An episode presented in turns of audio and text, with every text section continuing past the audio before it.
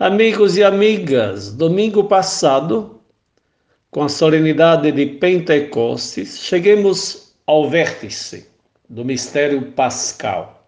Mas hoje, celebrando a solenidade da Santíssima Trindade, nos encontramos no cume mais alto, a contemplar o mistério de Deus, que é amor, na sua amplidão, altura e profundidade, em toda a sua dimensão infinita, que se revelou plenamente através da obra de Jesus Cristo e da ação do Espírito Santo. A Santíssima Trindade é um mistério que não é possível descrever e entender com a razão. Definir Deus é como querer imitá-lo, engavetá-lo, empacotá-lo, constrangê-lo dentro de nossas pobres categorias mentais. Não é possível definir aquilo que é indefinível.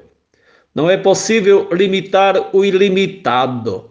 Seria a mesma coisa de querer tapar o sol com a peneira ou de amarrar o vento. Alguém consegue amarrar o vento? Porém, ao dizer que o mistério é alguma coisa que não pode ser totalmente compreendido com a razão, não significa negar o lugar da razão. A nossa fé, não esqueçamos, não é irracional.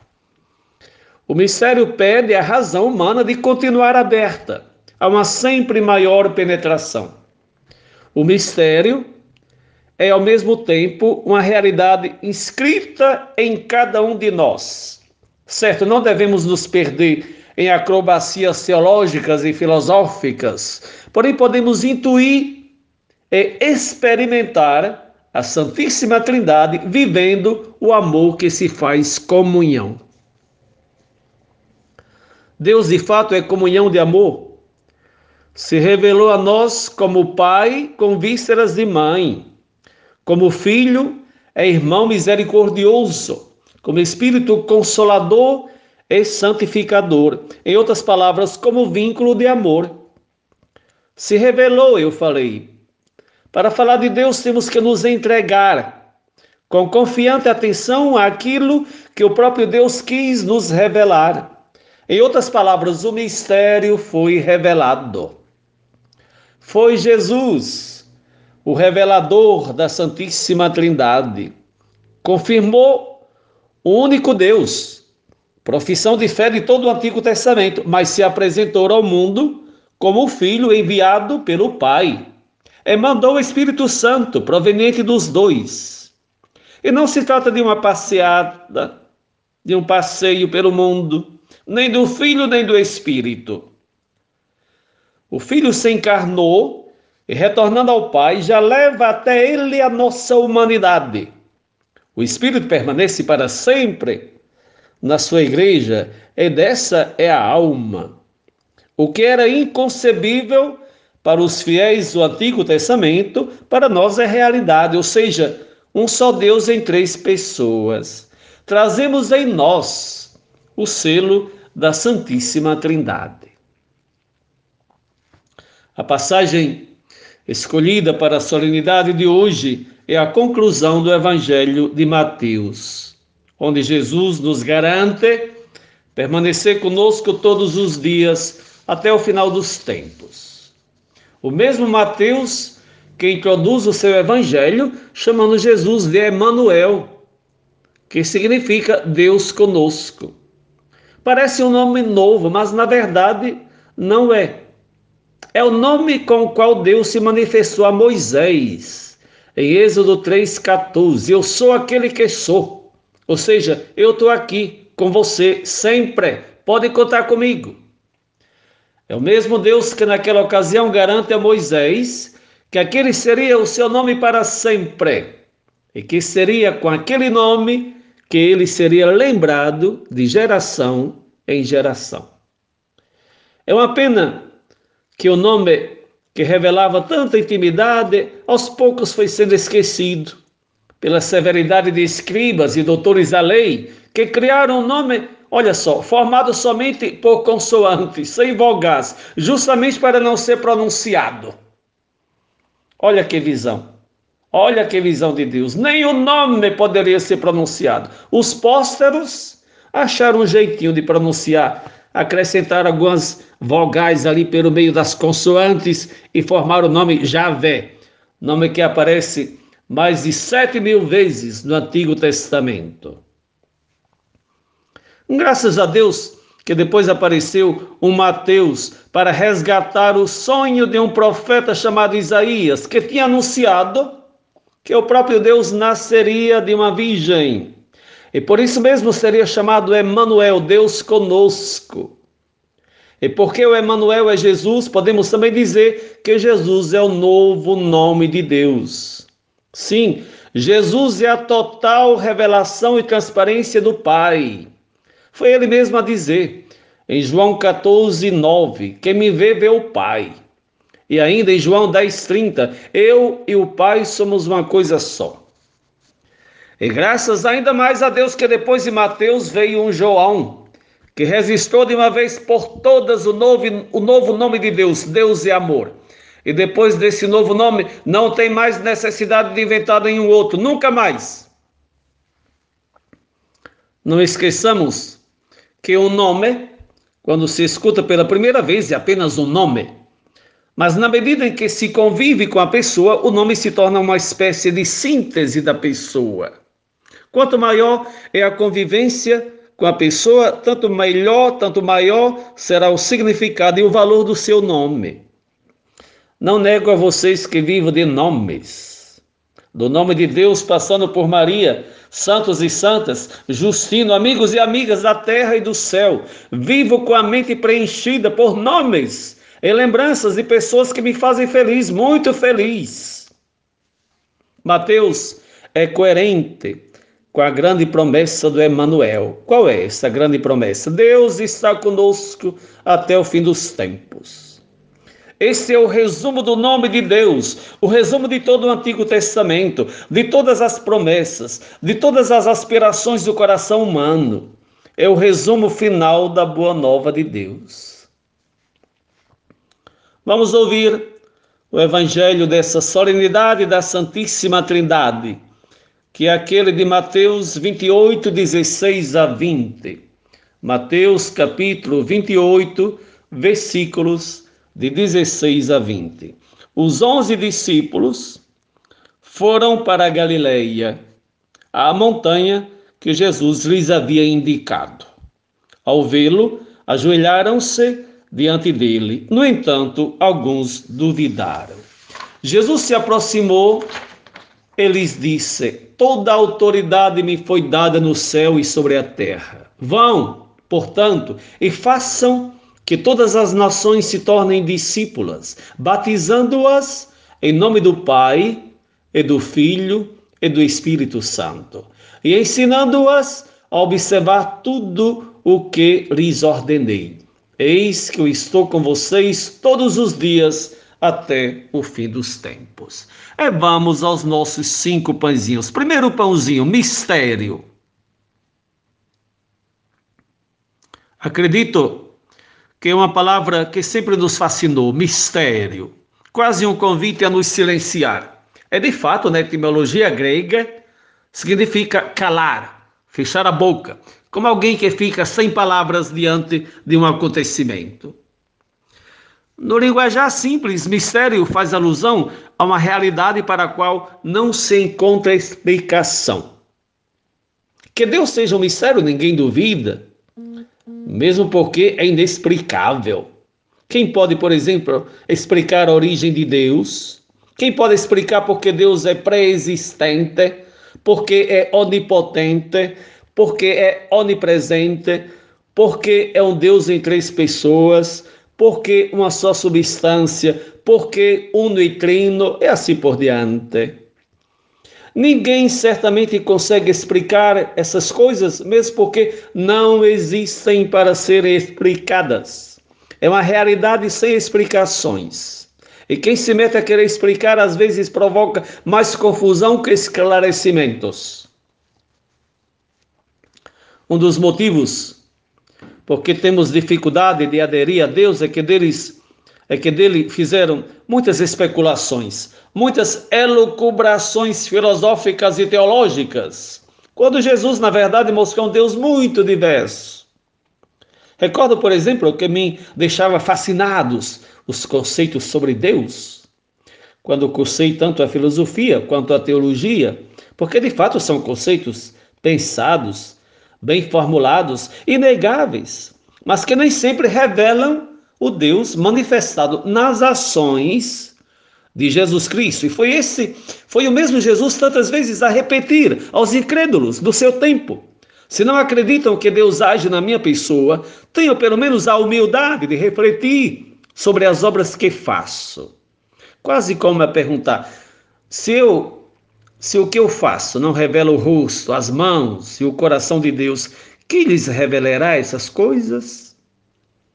Os primeiros tempos sacerdotais foram certamente imbuídos daquela paixão filosófica e teológica, mas logo descobri que se a experiência com Deus não falasse mais alto, poderia até continuar fazendo belas pregações, mas seriam como que sinos barulhentos, no dizer de Paulo. Percebi que não chegaria a lugar nenhum, nem muito menos ao coração do povo, se continuasse apresentando conceitos que pareciam, na realidade, uma verdade abstrata, sem nenhuma incidência na vida pessoal e comunitária. Parecia uma verdade que ficava estacionada no alto, isolada, distante da vida.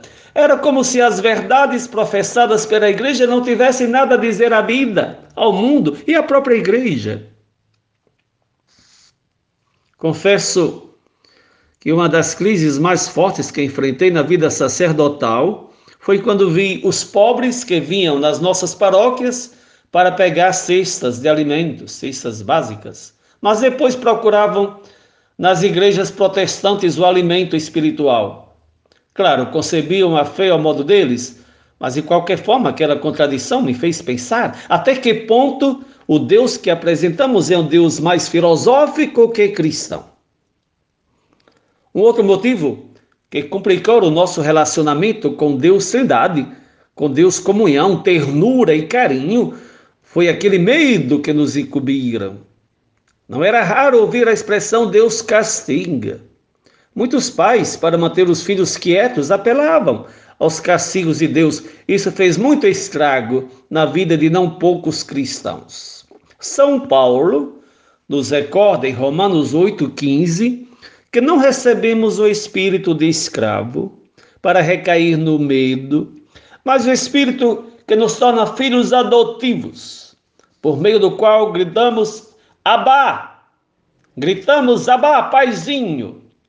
Isso nos garante que o cristão não é largado na incerteza, como quem não sabe com quem contar, ou que no final, ou que no final das contas só conta com ele mesmo, ou termina refém de qualquer conselheiro a pagamento, ou pior ainda, das dependências que escravizam o coração. Somos filhos no filho, filhos de adoção. Acredito que seja bom explicar um pouco a expressão filho adotivo, usada por Paulo. Porque quando falamos de filho adotivo, pelo menos no nosso sistema, se passa a impressão de um filho de segunda classe uma espécie de enteado, como se usa lá para as minhas bandas, consequentemente inferior aos filhos legítimos ou naturais. A filiação adotiva não é comum em Israel. Paulo vai buscar essa prática no mundo grego-romano, onde quem era adotado tinha os mesmos direitos dos filhos legítimos ou naturais, inclusive a participação na herança familiar. De modo semelhante, mas de forma muito mais verdadeira, esclarece Paulo, o ser humano é introduzido por Deus na sua família.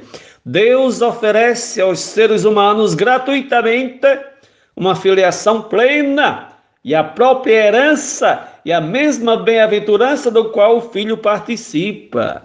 É pouca coisa. Mas vamos voltar ao mistério. A Trindade, claro, é um mistério, mas o mistério no sentido cristão não é uma porta trancada contra a qual se vai esbarrar, nem uma zona totalmente escura, na qual não se chega a enxergar nada de nadinha. E não é nem sequer uma realidade absurda, que parece possível somente àqueles que se abandonam cegamente à fé.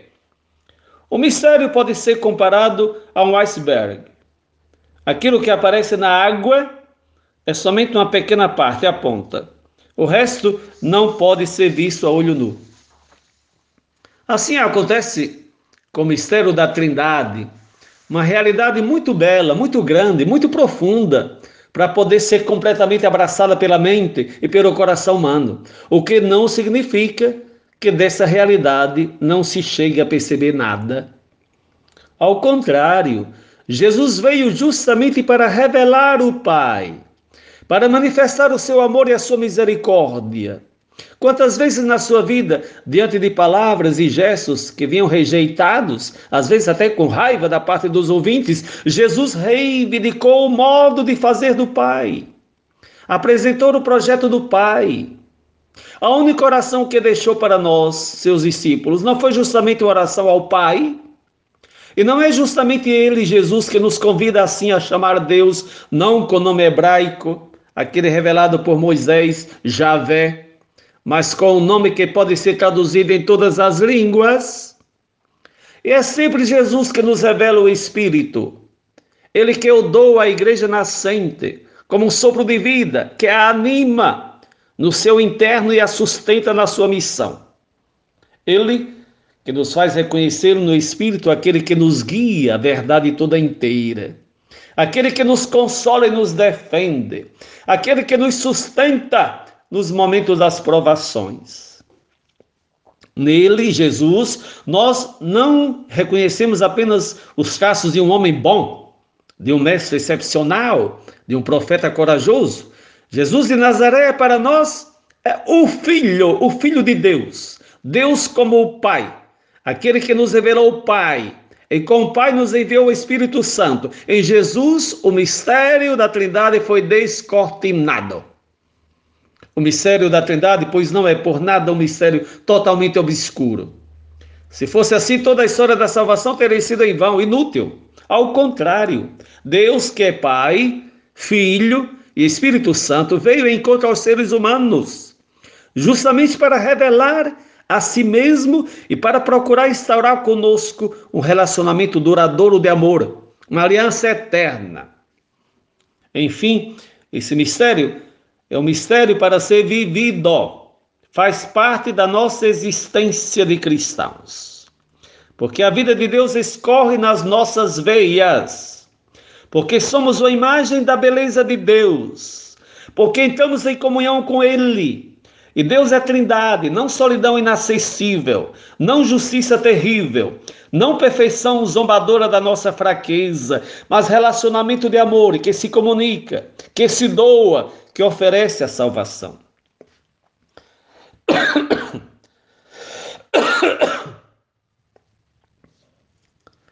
É, pois, o mistério revelado.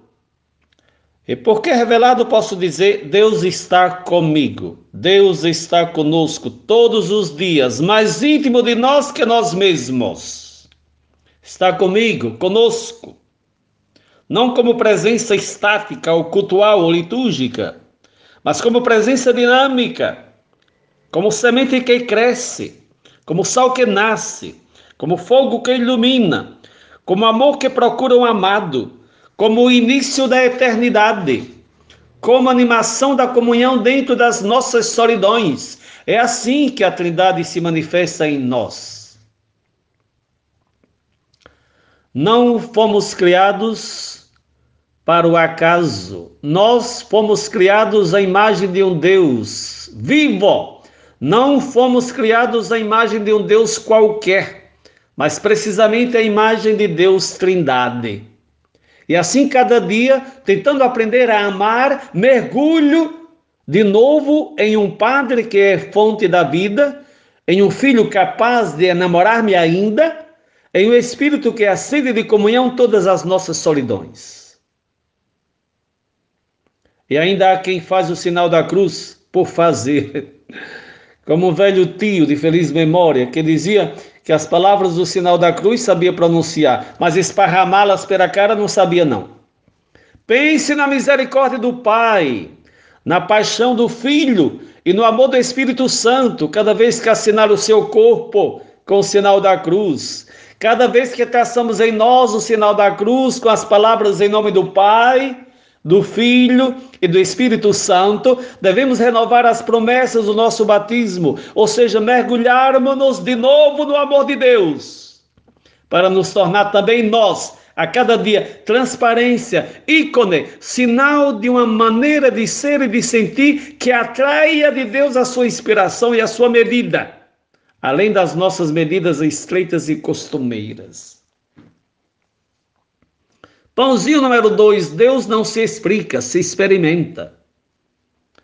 Tanto os profetas como o próprio Jesus nunca se preocuparam de explicar quem é Deus, mas de transmitir uma profunda experiência com Ele. E nos convida a fazer o mesmo. O Antigo Testamento possui como centro os gestos salvíficos de Deus, com experiências históricas concretas ao conhecimento de Deus, o povo hebreu chegou pelas estradas da experiência, através dos grandes gestos com os quais o próprio Deus se revelou como vivente, o Deus vivo. Criação, teofanias, eleição foram ocasiões da manifestação de Deus. A Bíblia revela o agir de Deus em nosso favor. Porém, tivemos de esperar o Novo Testamento para encontrar a revelação plena e definitiva do mistério íntimo de Deus. Na vida e na obra de Jesus Cristo, Deus se fez conhecido. Jesus Cristo é o livro que nos introduz ao descobrimento de Deus. Domingo passado, falamos que o Espírito Santo é manifestado através dos símbolos como fogo, vento, ar, respiro, água, ou seja, elementos vitais na vida do ser humano, para demonstrar que sem o Espírito, pelo menos o cristão, não pode viver. Falamos também das suas ações, como escancarar recintos fechados, transformar pessoas tímidas e medrosas em pessoas fortes e corajosas, transformar pessoas de visão curta em missionários de todo o mundo e assim por diante do Deus revelado pelos profetas e por Jesus, podemos dizer o mesmo. Ele foi reconhecido pelos gestos realizados e sempre imprevistos. Vamos ver alguns exemplos.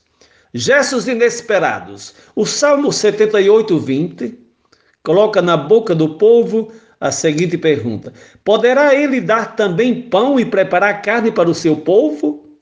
Claro que não precisamos de resposta porque no deserto ele provou que pode. Quando menos o povo esperava, o maná apareceu abundante nos prados, e as águas transparentes escorreram das rochas. Gestos de aproximação e de comunhão. Que grande nação tem deuses tão próximos como Javé, o nosso Deus, todas as vezes que o invocamos? Perguntava Moisés ao povo, primeira leitura de hoje. Essa pergunta está em Deuteronômio 4, 7. É, pois, um Deus que gosta de habitar no meio dos seus, com os seus, partilha com eles o caminho. Quem nunca ouviu coisa igual? Perguntava o mesmo Moisés ao povo. Cai, pois, por terra aquele imaginário religioso construído sobre a distância da divindade. Distâncias que devem ser preenchidas com gestos concretos. De fato, é a própria presença de Deus a preencher as distâncias. É um Deus que fala com Moisés como uma pessoa fala com outra. Deus toma sempre a iniciativa em fazer-se perto, em fazer-se próximo do seu povo. Não é um Deus distante. Gestos de pertença. Deus escolhe Israel não porque seja uma nação potente, de prestígio, melhor que as outras, ao contrário, é definida menor entre as nações. Tinham outras nações bem maiores e mais poderosas, segundo Deuteronômio 4:38, mas essas foram desalojadas.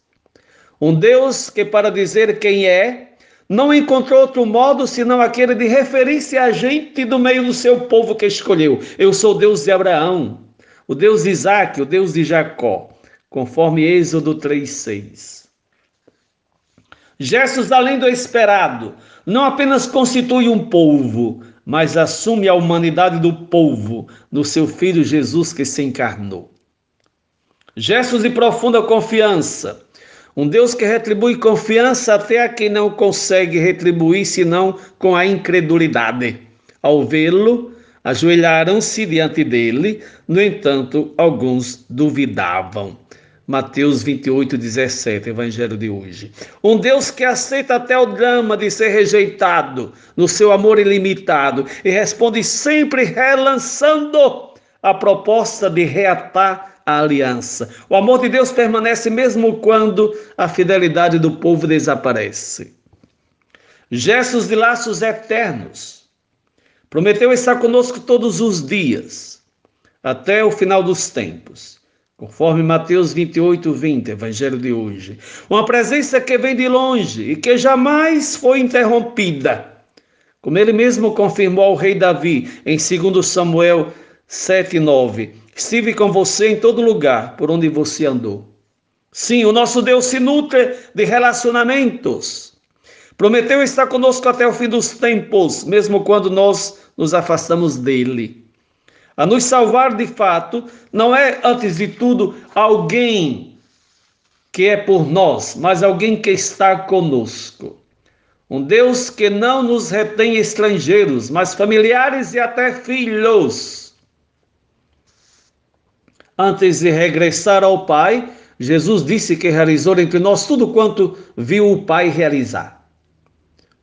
E o que viu realizar-se no relacionamento entre Pai, Filho e Espírito Santo, se não o respeito recíproco, uma ternura compartilhada, a rejeição do espírito de domínio, a prática de uma acolhida na diversidade sem pretender homologação, a saída de uma lógica da autossuficiência para fazer espaço ao outro, quando deixará os seus, o Senhor Jesus os constituirá prolongamento da revelação daquele rosto. O que significa batizar se não introduzir, mergulhar, imergir na experiência de um amor como aquele que ele mesmo encarnou entre nós? Fazer o sinal da cruz, acompanhado com as palavras em nome do Pai, do Filho e do Espírito Santo, Significa arrancar os nossos dias da casualidade e do desespero, para reconhecer que também agora, nesse momento, alguém continua a oferecer-se por nós e a nos dar confiança. Jesus nos confia uma grande missão: criar ocasiões onde a diversidade seja reconhecida e valorizada, justamente como acontece na Trindade. Não é por acaso que fomos batizados não em nome de um Deus genérico, mas no nome do Pai, do Filho e do Espírito Santo, no nome de um relacionamento que nunca falha. Pãozinho número 3, comunhão. Não podemos celebrar a Santíssima Trindade sem falar na comunhão, porque a característica da Trindade Santa é viver em comunhão, ser comunhão.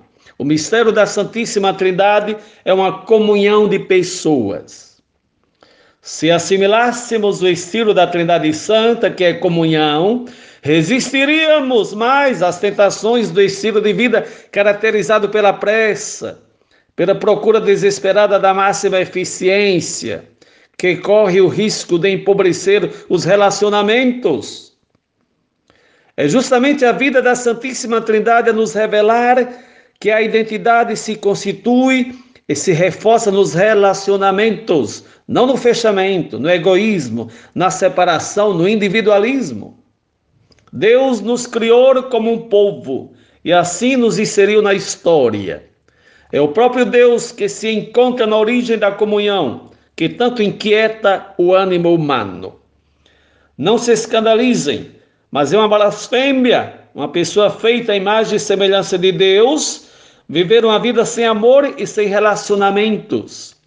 Insulta Deus quem vive cultivando sentimentos de superioridade, de orgulho, de exclusão ou de indiferença. Xinga Deus. Quem vê o outro somente em função de si mesmo. Despreza Deus. Quem pensa de uma outra pessoa, mesmo sem dizer em alta voz, para mim seria melhor se não existisse. Quem ama vive e deseja que os outros vivam e vivam felizes. No Filho, feito onde nós conhecemos o nome do Pai, a identidade da fonte.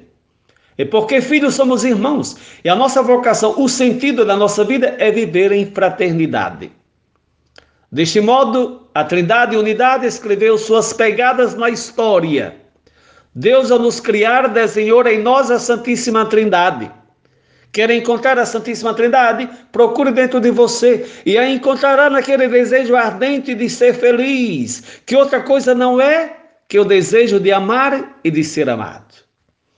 Não vivemos sozinhos, não estamos sozinhos, somos amados e chamados à comunhão. Jesus conclui o Evangelho de Mateus com a promessa de ficar sempre conosco, até o fim dos tempos quando humanamente não estaremos mais nessa terra, mas Ele continuará conosco, muito mais que antes, muito mais que agora. É simplesmente extraordinário que o nosso Deus seja comunhão, mistério de amor. Nessa comunhão nos encontramos também nós. Não conheceremos nunca a própria verdade senão em comunhão com os outros. O Papa Francisco, na encíclica Fratelli Tutti, número 88, afirma: Não comunico efetivamente comigo mesmo, senão na medida em que me comunico com os outros. No final, seremos uma só coisa com Deus, comunhão. A salvação começa quando pensamos juntos e será concretizada plenamente quando estaremos juntos. A comunhão eucarística, não esqueçamos, se torna também comunhão entre irmãos é com o próximo. Isso em si mesmo é já a presença da Santíssima Trindade. Os padres orientais encontraram uma imagem da Trindade na convivência humana. Para São Basílio, por exemplo, a melhor imagem desse mistério era a primeira comunidade cristã de Jerusalém. Eram muitos, mas todos viviam uma unidade perfeita de forma que a comunidade possuía um só coração e uma só alma, como nos recorda Atos 4:32. Também o Concílio Vaticano II fala da igreja como imagem da Santíssima Trindade, igreja comunidade.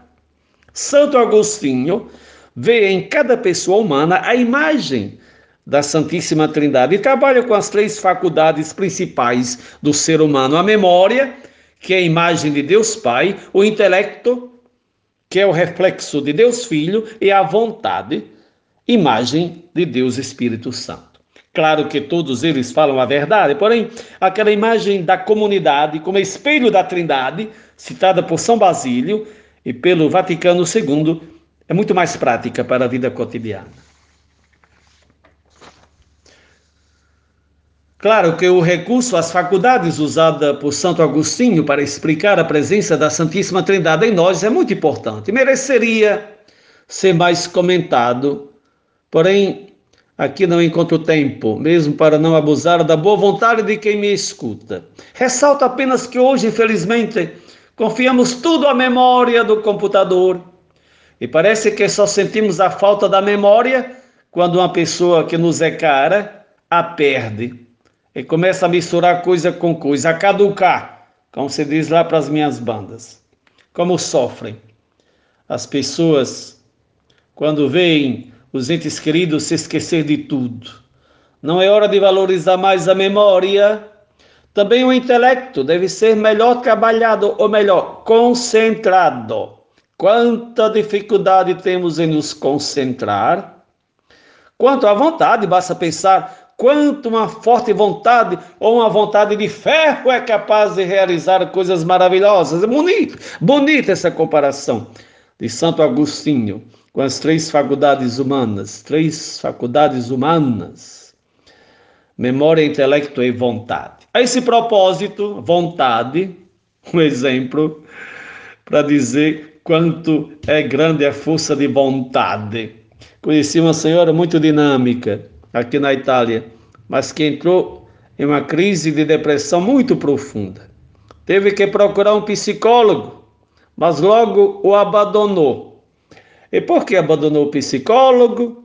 Foi ela mesma a dizer: me pediu um mar de dinheiro, mas sempre me dizia que para sair do meu problema deveria ajudar-me, ou seja, tudo dependia de mim. Levei a sério aquele conselho e deixei ele pagar. Aqui dizia que o problema era meu, hoje estou melhor que nunca. Se descobríssemos o potencial que temos dentro de nós, tantos psicólogos, com todo respeito pela profissão deles, não se enriqueceriam tanto à custa dos nossos recursos.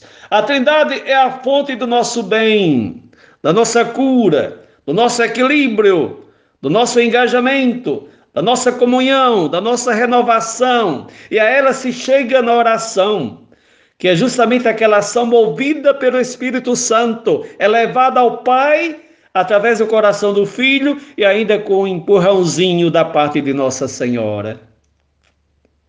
Sim, para poder falar de Deus Trindade na maneira menos inadequada possível, o ser humano sente a necessidade de adorar e rezar.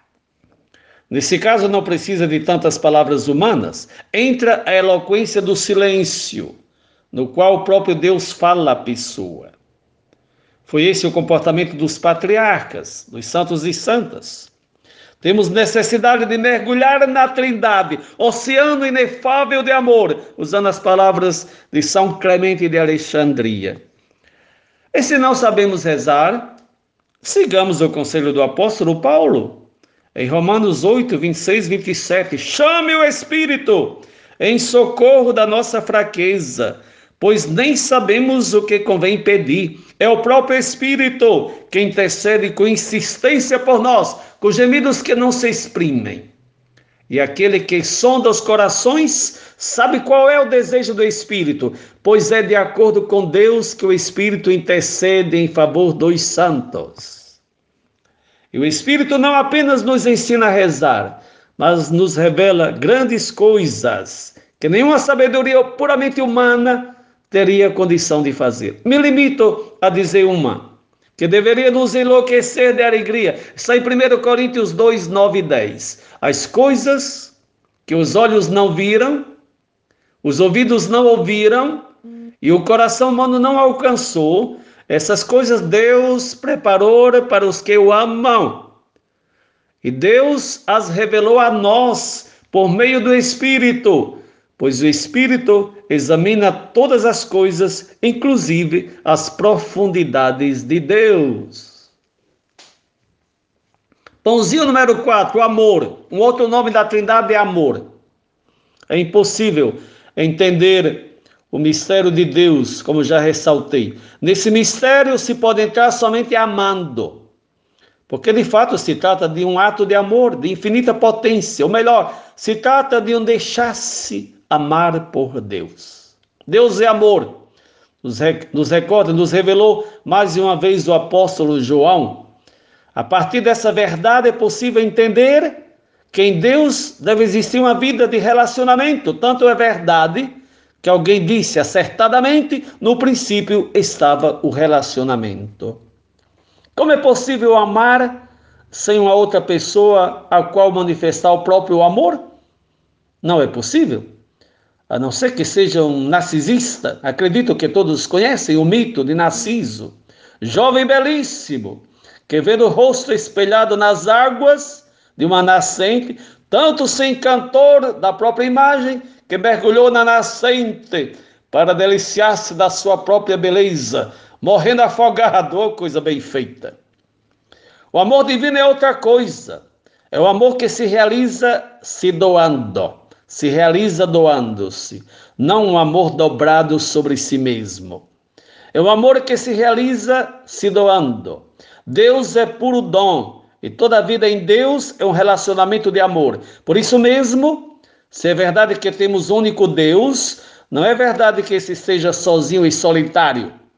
Louis Lavelle, um grande filósofo francês, dizia que Deus é uma presença que se oferece sempre, a qual nós nem sempre respondemos. Deus é amor e o amor é dinâmico. é circulação, é reciprocidade. Por isso mesmo a vida que nos foi dada é abertura, é circulação, no dizer do Padre Justino, é doação, é ágape. A lei do amor nos leva a despropriar-nos de qualquer direito e a nos colocar humildemente a serviço do outro, a se alegrar com a alegria do outro. O amor de Deus é infinitamente rico e alegre, porque é infinitamente pobre e humilde. Podemos, pois, e devemos continuamente fazer experiência do amor e da reciprocidade. Tornarmos-nos participantes da vida divina e manifestar a nossa semelhança com Deus Trindade.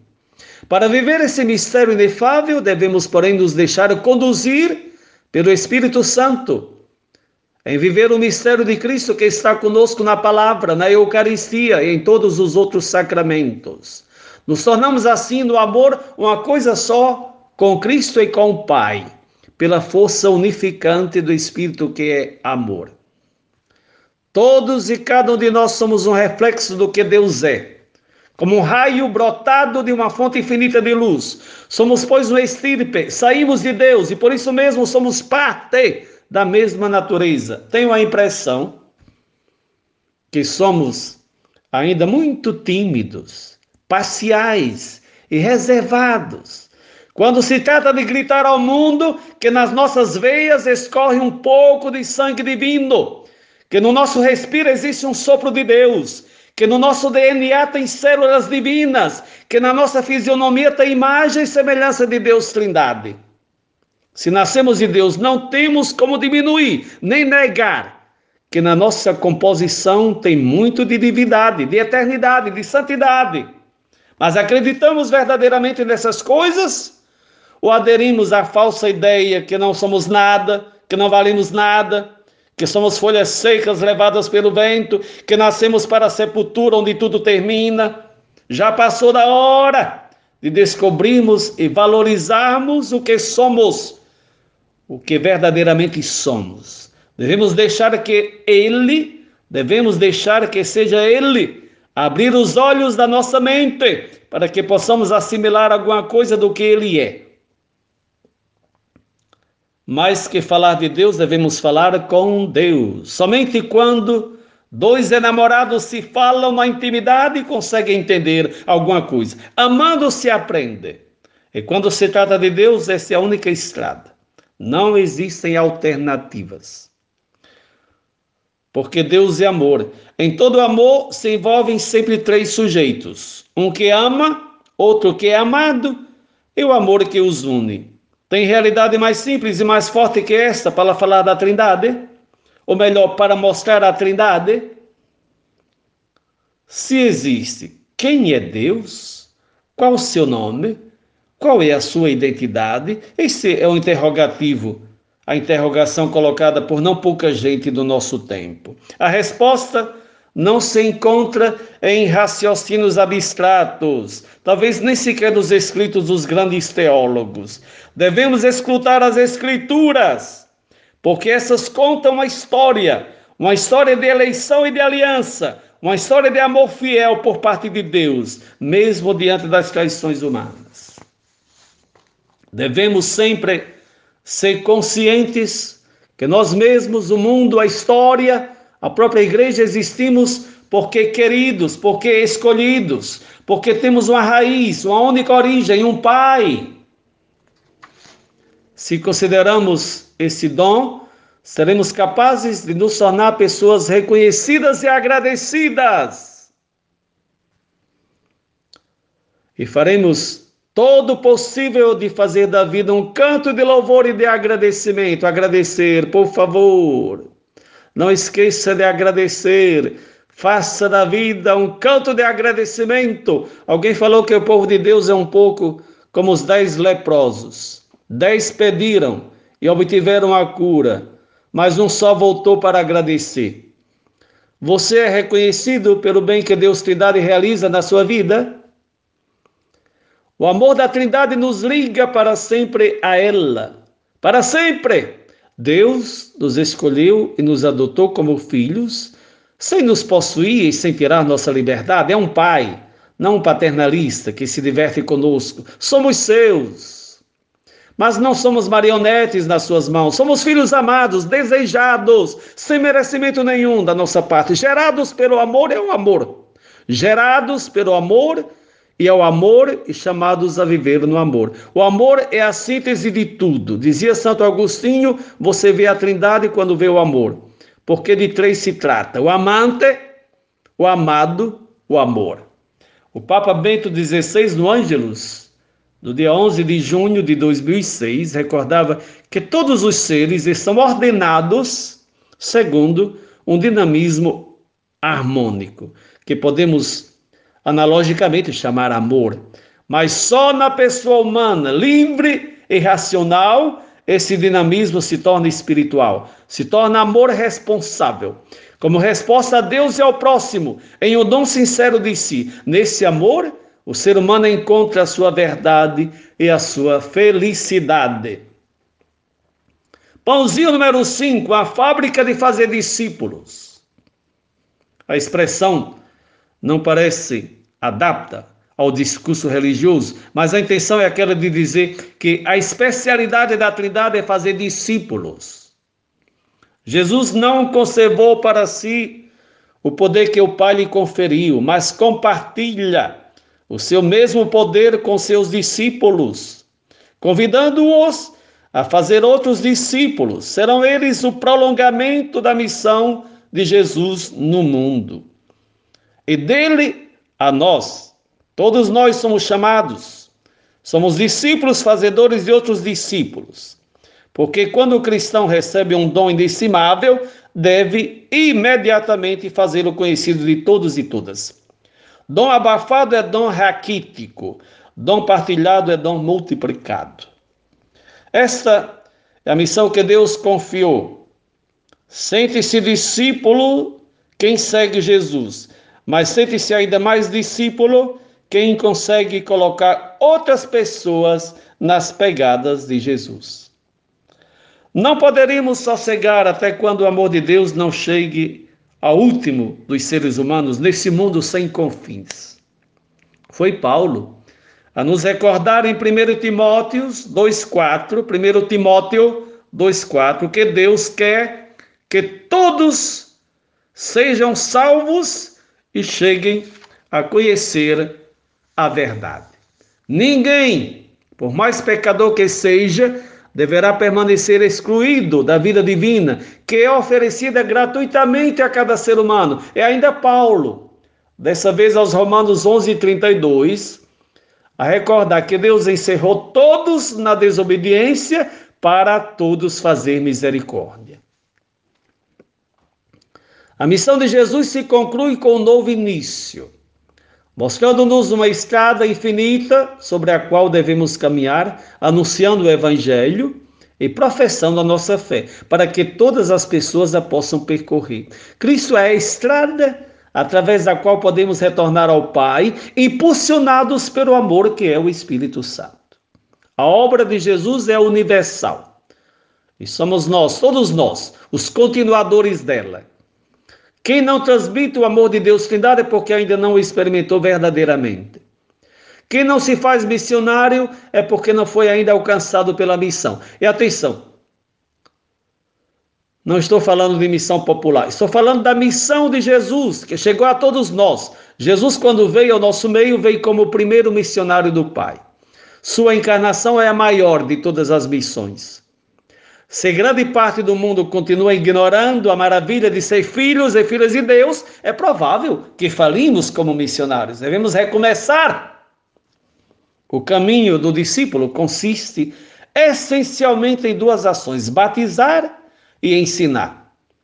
Se cumpre assim o projeto de salvação iniciado com a bênção feita a Abraão, que tinha valor universal, conforme vimos em Gênesis 22, 16 a 18 mesmo usando duas expressões, batizar e ensinar, a missão é aquela de lembrar que o mundo deve ser reconquistado para o Deus que o fez. O mundo pertence aos discípulos, que por sua vez pertencem a Cristo. O mundo é de quem o faz melhor. Levar o mundo de volta a Deus Trindade é o último horizonte da história, além do qual não tem nada, não tem mais onde ir. Viver para os outros, servir-se mutuamente, perdoar uns aos outros é a estrada natural através da qual o mistério da Santíssima Trindade, mesmo permanecendo mistério, se manifesta ao mundo. Não esqueçamos, a palavra batizar significa mergulhar, ou seja, introduzir as pessoas na vida de Deus Trindade, que é Pai, Filho e Espírito Santo. Nesse sentido, todos os cristãos podem batizar, devem batizar porque podem e devem ajudar outras pessoas a entrar em comunhão com Deus Trindade e entre elas. A Trindade parece nos revelar que o nome da salvação é comunhão com Deus e com os irmãos e irmãs. Batizar significa derramar água na cabeça de uma pessoa, mas significa, sobretudo, mergulhar cada vida no respiro de amor de Deus Trindade. E isso vai além de um rito.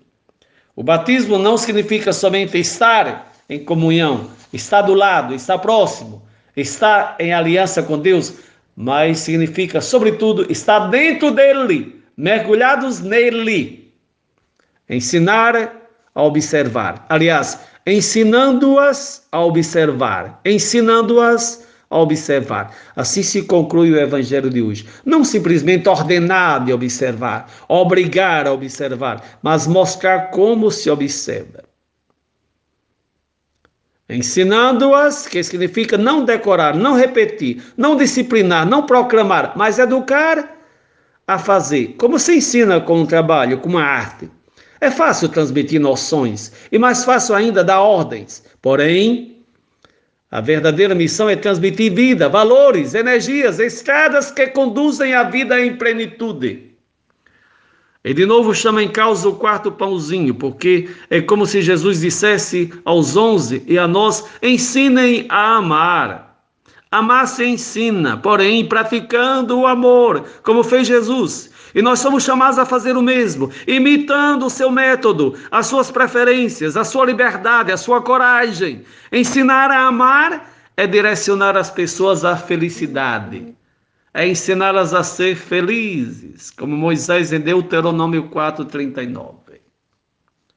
A Igreja de Cristo é chamada assim a uma maternidade universal permanente, convidada como foi a transformar em discípulos todos os povos.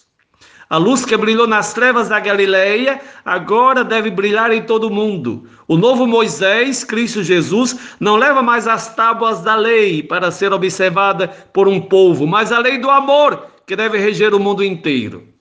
Os discípulos que antes foram mandados somente as ovelhas perdidas da casa de Israel, agora devem propagar por todo o mundo, que tem lugar para todos e todas no coração de Deus Trindade.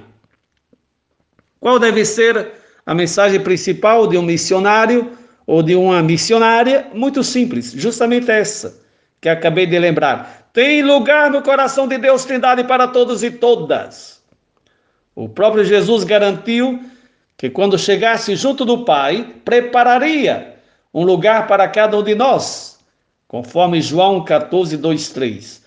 Todos e todas podem entrar e morar estavelmente no amor de Deus. Mas atenção, o treino para viver eternamente no céu é feito aqui na terra, vivendo em comunhão com todos e todas. Continuamos, pois, a missão de Jesus e, por favor, não procuremos desculpas para tirar o corpo de fora. Não precisa ser perfeito para começar a testemunhar o amor de Deus por nós. Porque não esqueçamos que a perfeição de Deus está no perdão, na misericórdia, na compaixão, na fraternidade e na partilha. Não confundamos o Deus cristão com o Deus dos filósofos, que pensam na perfeição como alguma coisa de intocável, de inalcançável.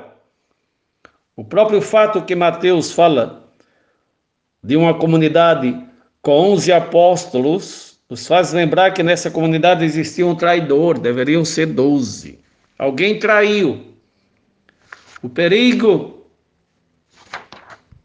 o próprio fato de mostrar apóstolos que ainda duvidam de Cristo, minutos antes que esse retornasse ao Pai, é sinal que Deus não considera nossas fraquezas humanas como desculpa para a missão, mas considera a força do seu amor, que é capaz de nos fazer melhores e o mais importante, a garantia que não nos abandonará e que está conosco todos os dias até o final dos tempos. Toda a autoridade me foi dada no céu e sobre a terra. Eis o que falou Jesus no Evangelho de hoje. Últimas palavras antes de nos mandar. Fundamentados nessa verdade revelada por Jesus, não na nossa fraqueza, podemos missionar. Olha o verbo missionar. A força e presença de Deus na nossa vida muda tudo. Bom domingo a todos e todas. Boa solenidade da Santíssima Trindade a todos e todas. Boa semana a todos e todas. Feliz mês de junho a todos e todas. Está chegando Deus Trindade, que é Pai, Filho e Espírito Santo. Abençoe a todos e todas. Jesus, Maria, José a todos e todas.